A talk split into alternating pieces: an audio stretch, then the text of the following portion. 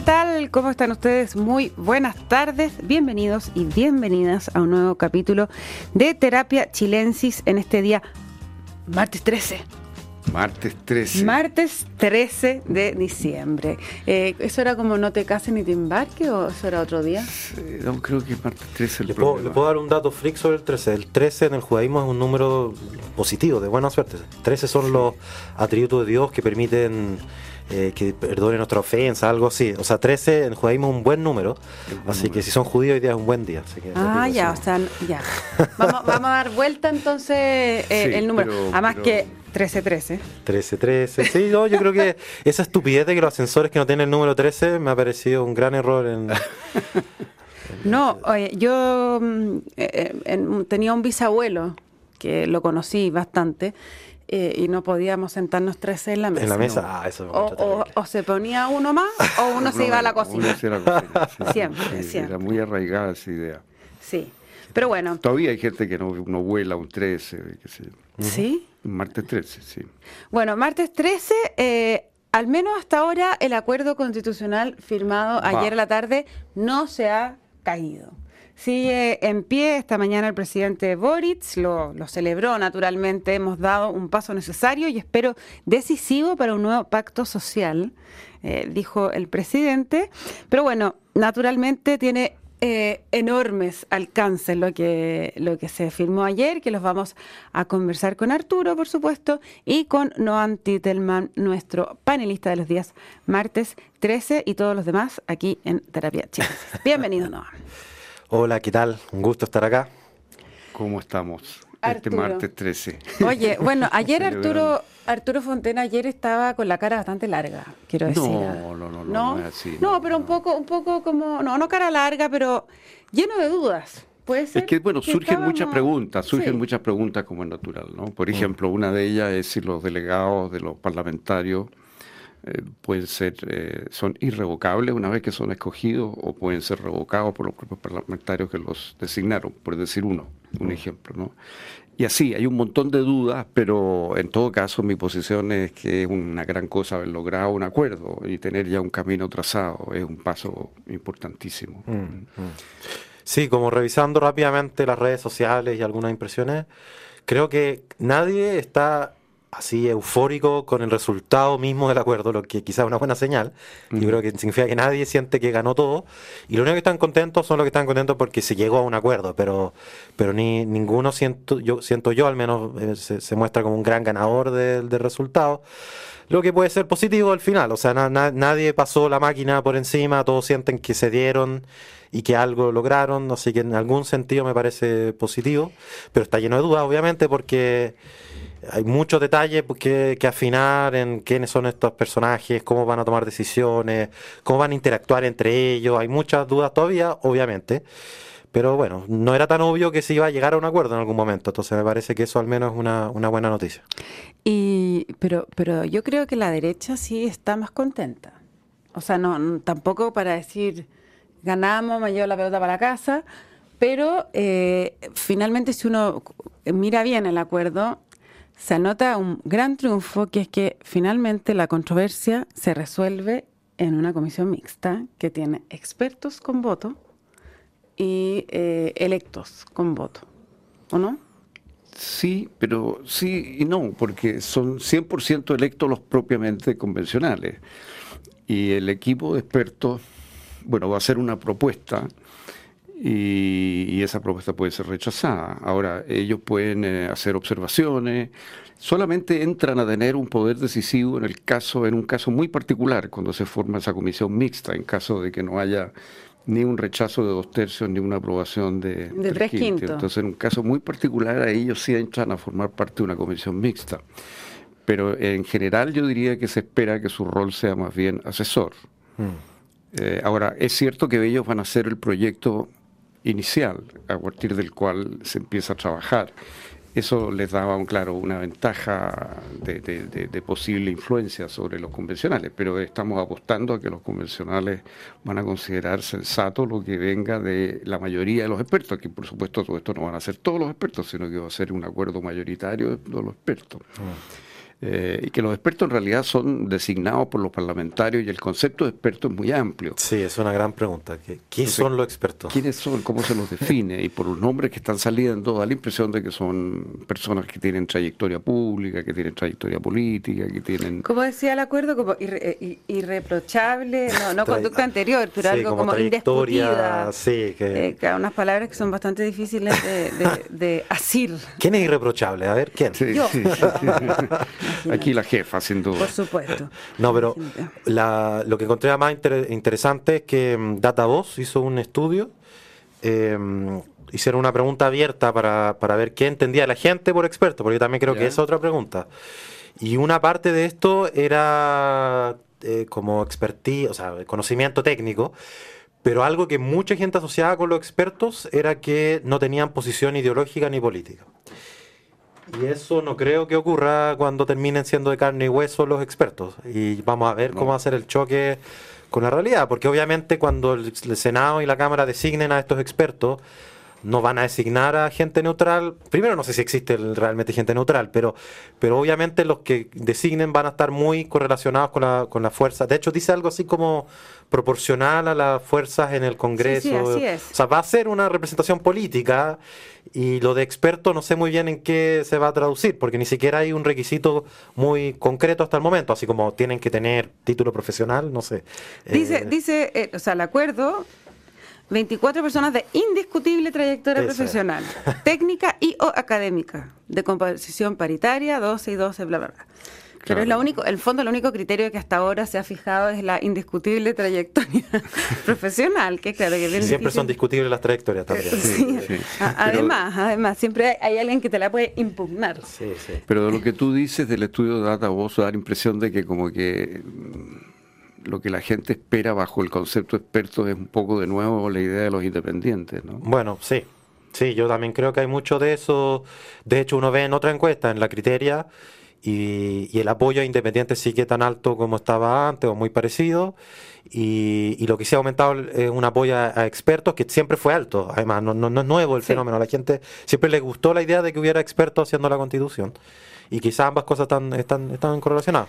Hay una columna hoy día eh, en el Mercurio de Carlos Peña, no sé si la leyeron, que él celebra mucho el acuerdo y celebra mucho la eh, participación de expertos y como del, de la, eh, del conocimiento al servicio de, de, esto, de que es una, va a ser una, finalmente una constitución que nace de una comunidad política. Eh, no, no sé qué, cómo lo ven ustedes. Sí, yo encontré interesante la columna, pero, pero bueno, como eso te, hemos dicho muchas veces en este programa, en la convención estaba lleno de expertos. Eh, no es que no haya habido expertos en la convención. Por supuesto, había convencionales que no eran expertos, pero también había convencionales que lo eran. Y había muchos asesores con muchos pergaminos académicos. Y gran parte de las cosas más discutidas o más rechazadas, tal vez, fueron propuestas por expertos. Entonces, eh, el, concepto, el, concepto, de experto como tal eh, abre una enorme cantidad de posibilidades. Eh, en estas materias no hay una solución técnica, no creo en eso. Lo que sí pasa es que estos expertos van a ser escogidos por las fuerzas políticas del Parlamento. Entonces van a ser personas de confianza de los partidos políticos. esa es la diferencia con los expertos de la convención que dan de confianza de los convencionales electos. Ahora, Noam Titelman, justamente lo que plantea Arturo, que es que van a ser expertos de confianza de los partidos. ¿Cómo se, em, cómo se resuelve? Porque esto me imagino que sí tiene una tensión en los fundamentos del Frente Amplio, como una idea, en el fondo, en términos ideológicos, no prácticos. ¿ah? Em, ¿cómo, se, ¿Cómo se resuelve, cómo se conjuga esta decisión con lo que han ellos venido manifestando y el discurso que tiene el Frente Amplio respecto de cómo se deben hacer las cosas en la política. Sí, yo creo que hay dos cosas. O sea, primero lo que dijo el presidente en su momento, que era un acuerdo imperfecto mejor que no tener acuerdo. Em, justo venía de una discusión, me estoy alejando un poco del tema, pero sobre los acuerdos en general. Y yo creo que a la gente le gustan los acuerdos, pero también le gusta la sensación de que los políticos cuando llegan a esos acuerdos no lo están pasando tan bien. Yo creo que eh, como que si no se vuelve, o sea, para mucha gente la diferencia entre la cocina y la no cocina es la sensación de que se llegó a un acuerdo a pesar de la voluntad del grupo que está ahí, no fue una fiesta que están, no sé, pasándolo súper bien mientras el resto lo pasa mal. Eh, pero me estoy alejando del punto. El punto era que yo creo que para gente del Frente Amplio este no era el, el proceso ideal. El proceso ideal probablemente se parecía mucho más al que hubo, pero que fue rechazado abrumadoramente, entonces tan ideal no fue. Y es una buena dosis de realismo en aceptar este mecanismo. Y lo otro, y yo creo que por eso el detalle importa mucho, porque la relación todavía no está tan claro, al menos para mí, no sé si los que el apoyo lo tienen tan claro, cómo se va a dar esa relación entre la comisión de expertos y el, y el, grupo electo, porque si el fondo del grupo de expertos propone una, tiene una propuesta, un anteproyecto, un anteproyecto, pero en verdad, para ponerlo me cargo este concepto, pero el poder constituyente o la soberanía está más bien puesta en, en el órgano electo. Bueno, está bien, o sea, una manera de facilitar el llegar a acuerdos, que haya un anteproyecto, pero en el fondo la, legitimidad no, viene desde los que están siendo designados por el Congreso, sino que viene por los electos. Igual yo tengo la sospecha de que el ambiente político en este momento está en un punto en que no creo que haya tanta diferencia entre los dos grupos. Pero bueno, vamos a ver, puede ser que en una se me equivoque rotundamente, pero le fue mal a los que trataron de hacer pronóstico electoral en la convención anterior, pero, pero yo sospecho que esta, máxima por la forma en que se va a elegir, eh, que va a ser no el Senado, no creo que haya un choque tan duro entre la comisión de expertos y, y este órgano electo. Incluso podría pasar que como la comisión de expertos se elige también por la Cámara, puede terminar siendo en algún sentido más eh, reformista, digamos, la comisión de expertos que, el órgano electo. Pero bueno, eso ya estamos en política ficción. Eh, eso yo, yo no creo que, por eso decía, yo no creo que el Frente Amplio esté celebrando con champaña el resultado de esta negociación, pero, pero al mismo tiempo había una posibilidad real de, de que no hubiera una constitución. O sea, eso era perfectamente posible como un resultado de toda esta conversación. Y yo creo que frente a eso, esto probablemente vaya a ser mejor.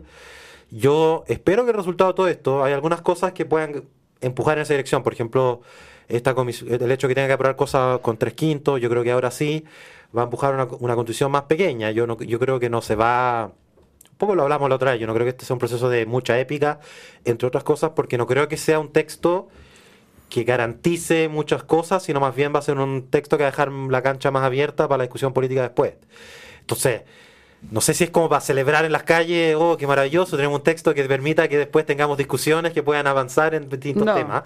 Pero es un avance y creo que es interesante en el sentido, eh, o sea, en algún sentido va a ser más celebratorio si se logra la reforma de pensiones en ese sentido, que es el proceso constituyente, pero qué bueno que tengamos el proceso constituyente, sobre todo y esto es un tema absolutamente poco sexy, pero absolutamente fundamental, que, que el sistema político. Yo creo que cada vez más como que en los debates sobre el proceso constituyente agarra más vuelo. Y creo que uno de los argumentos por los que más se cayó la idea de que el Congreso después aprobara lo que saliera de, del proceso constituyente es que hay mucha conciencia de que un nuevo sistema político discutido por los incumbentes es muy difícil que, resulte, digamos, con cambios demasiado importantes. Entonces, esta es una oportunidad para que no sean los incumbentes los que discutan el sistema político, y creo que por ahí podremos tener un sistema político menos fragmentado, con más posibilidades de generar mayorías y acuerdos. Los incumbentes son, por, en este caso, los parlamentarios actuales, claro, ¿cierto? que son los que deberían, a los cuales les llega la propuesta y tendrían que aprobar o rechazar, y obviamente que un sistema político que venga la propuesta, que los aniquile, Claro, que eh, es muy probable que lo rechacen. Claro, si hay un umbral del 3% para entrar al Congreso, todos los que no alcanzaron ese umbral van a votar en contra. O sea, Ahora, es raro se, que no... se resguardaron al, al, eh, al establecer la inhabilidad de eh, competencia de los desafiantes, de los eventuales desafiantes. Quiere decir que son los, los, las personas que van a participar en la convención no pueden competir hasta 2026, entiendo, para resguardar un poco eh, la pega de los actuales parlamentarios.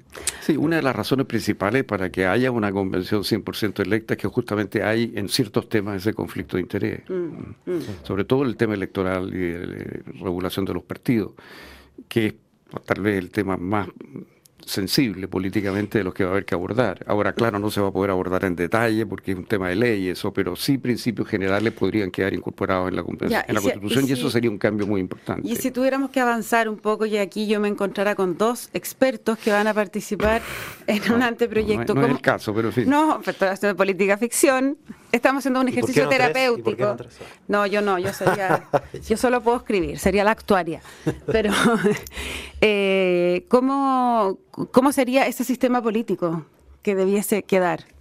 en una nueva constitución en términos de principios ordenadores, porque también, como dices tú, el detalle se da después en la ley. Yo creo que lo, principal que hay que abordar, que no se abordó en la convención más que en, conversaciones preliminares, pero no quedó en el texto, eh, es un, un conjunto de principios básicos sobre el tema electoral y algunos principios básicos sobre la manera como se gobiernan los partidos políticos. ¿Pero cómo cuáles? Eh, bueno, tener algún sistema de control real de la democracia interna de los partidos políticos, por ejemplo, vía CERVEL, eh, para la elección de las directivas de los partidos, me refiero. Eh, revisar el número de firmas que requieren los partidos, el número de regiones, o sea, hacer más difícil la constitución de partidos, porque hoy día con Internet es muy fácil conseguir números altos de firmas, ¿no? es como era antes, que había que ir físicamente a firmar. Hoy día es una cosa que muchas veces la hace, incluso a veces la hace gente frívolamente, o sea, llega a adhiere y eso no significa nada. Entonces, yo creo que hay que revisar bien esos números. Y en materia de sistema electoral, bueno, ahí hay una discusión bien de fondo. Si, si, si queremos ir a un sistema mixto, tipo el alemán, eh, donde tú tienes una parte que es elegida en forma uninominal y otra parte que es elegida a través de listas nacionales o regionales, pero que son cerradas, que es muy importante ese punto. Eh, es decir, eso significa que el partido fija el orden en que van siendo escogidos, de tal manera que si tú eres la que más votación logra, que sería lo probable, y, y, arrastras a uno, a uno de nuestros dos que estamos debajo, en la, nos arrastra uno de estos dos, es la lista que fijó el partido la que determina quién de los dos entra. ¿Cuál de los dos va? Eh, no como tenemos hoy día en Chile, y eso quedó, y es un mal sistema, que quedó para elegir a los nuevos convencionales una lista abierta, en la cual la, la, segunda persona arrastrada es la que sacó más votos. La ventaja de la lista cerrada es que le permite a los partidos combinar personas de gran popularidad con personas de gran conocimiento y experiencia que pueden no ser tan populares.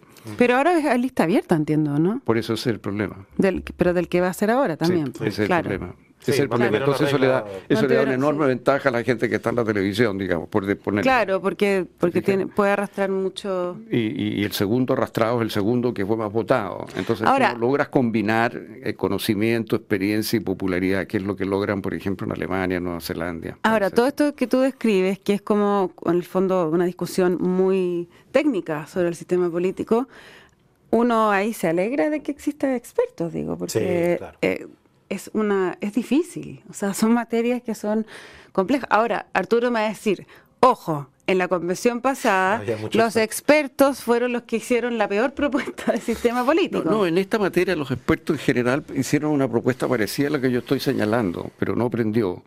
Eh, pero se, ciertamente se discutió por los convencionales.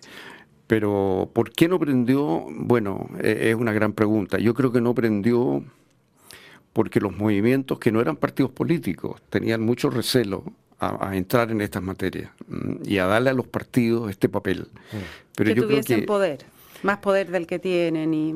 Claro, porque yo creo que lo que hay que abordar aquí, yo esperaría que, que el grupo de expertos en eso coincidiera, es que tenemos que tener una democracia en la cual eh, los partidos jueguen un papel digamos, de gran importancia y en la definición de los candidatos porque esa es una de sus tareas imprescindibles, decidir quiénes son los candidatos. Mm. Y insisto, esta idea de combinar personas de gran popularidad con personas de mucha experiencia y conocimiento, pero que tal vez no tienen tanta popularidad porque no han tenido la suerte de estar en un programa de televisión, eh, es lo que permite... ¿ah? Claro, por ejemplo, yo sería la famosa que lo arrastra usted. Yo soy el gomero y arrastro lo inteligente, básicamente. Los partidos, bueno, ojalá... no, broma, no, pero fuera broma, yo creo que también hay un punto importante, que los partidos cuando meten a alguien para sumar votos, sin mucha preocupación por su posición ideológica o nada, y es como una manera de arrastrar a otro, o no sé, de incluso ayudaba al financiamiento, hace un daño importante al sistema, porque eso también pasó mucho en la convención. Bueno, ah. de hecho, cuando tú estabas hablando recién de que eh, pensabas que tal vez no iba a ser tan distinto la comisión de expertos que del Consejo electo, yo pensaba que quizás no por lo mismo, porque la posibilidad de el descuelgue y el discolaje grande que vas a tener si tienes listas abiertas también es verdad. Es más grande, entonces no no te puedes asegurar un 100% que tus eh, personas electas sean eh, total disciplinadas al, mm. al partido que las llevó. Bueno, pero eso es porque los partidos tienen un trade-off, tienen que decidir que aumenta su probabilidad de ser electo y que aumenta su capacidad de incidir en la discusión después. ¿Y tú que el sistema político que conversamos, Noam, qué, qué eh, cosas te interesaría? Yo estaba conversando esto con, distintas personas y al momento hay como dos, dos escuelas. La escuela del, del, corte de salame y la escuela del Big Bang, digamos. La escuela del, del, del Big Bang es decir, bueno, está una oportunidad para pensar el sistema político de nuevo. Y tengamos listas cerradas y, repensemos los distritos y tengamos un sistema mixto, por ejemplo, teniendo em, algunos representantes uninominales, o sea, tú votas por uno y el que saca la, la primera mayoría es como, Como, cuando votamos por alcalde, mezclado con sistemas proporcionales, como que el alemán, que es mixto, tiene uninominal y, y, en el sistema eh, proporcional tú votas eh, o, por lista, por persona, pero en realidad es como que siempre los votos se suman a toda la lista y después el que entra depende del orden preestablecido por los partidos. Entonces eso sería como un sistema totalmente distinto al que tenemos hoy en día, donde cambiaría muy fuertemente la regla. Esa es una escuela, digamos, una visión.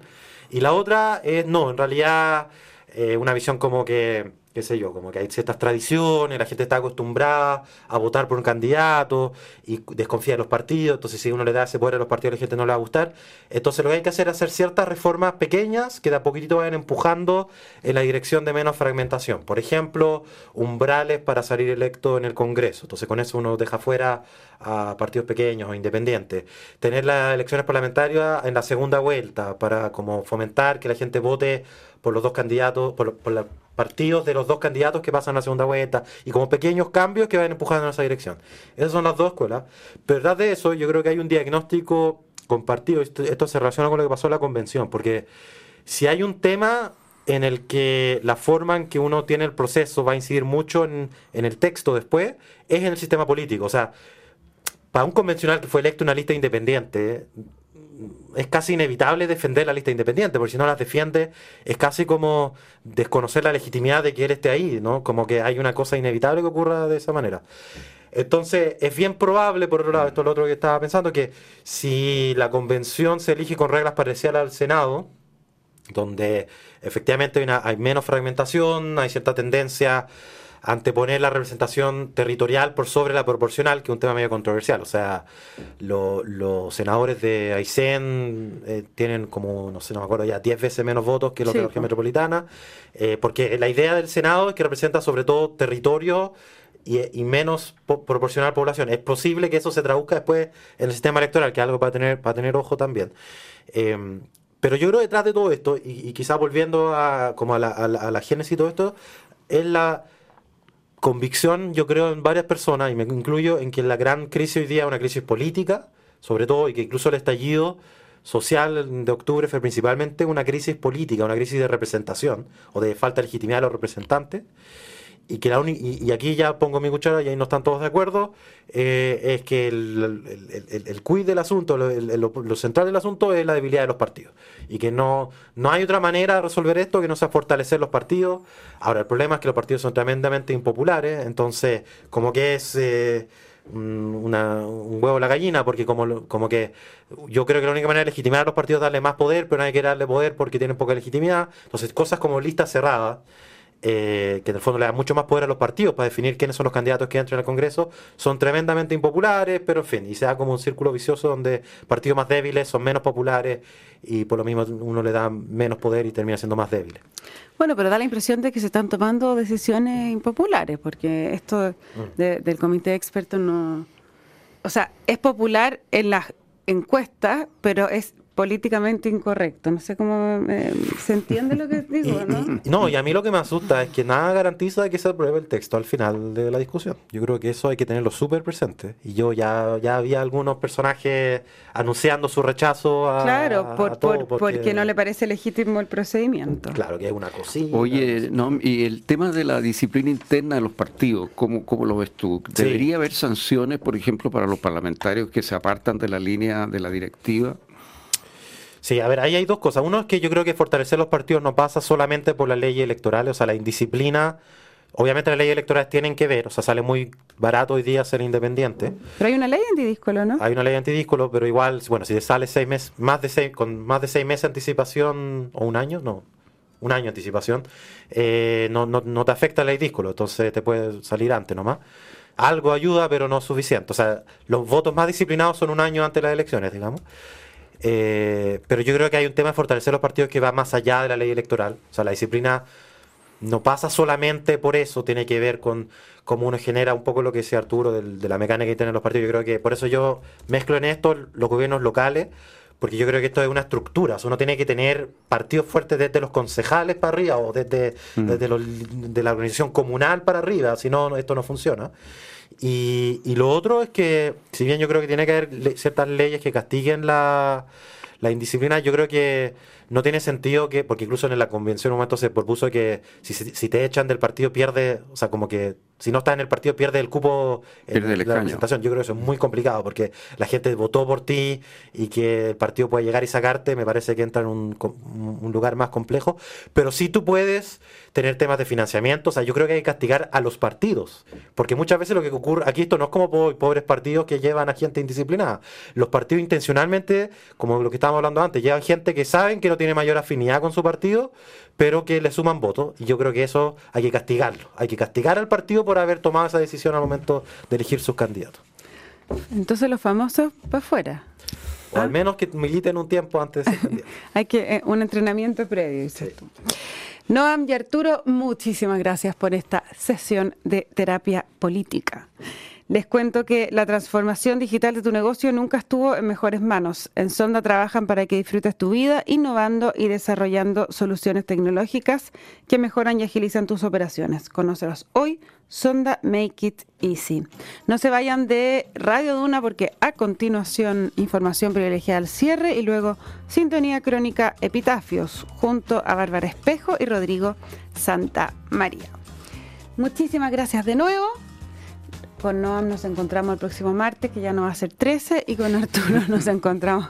Los esperamos, quiero decir, los y las esperamos mañana aquí a las 8 con más terapia chilensis. Que estén muy bien. Muy buenas noches. Buenas noches.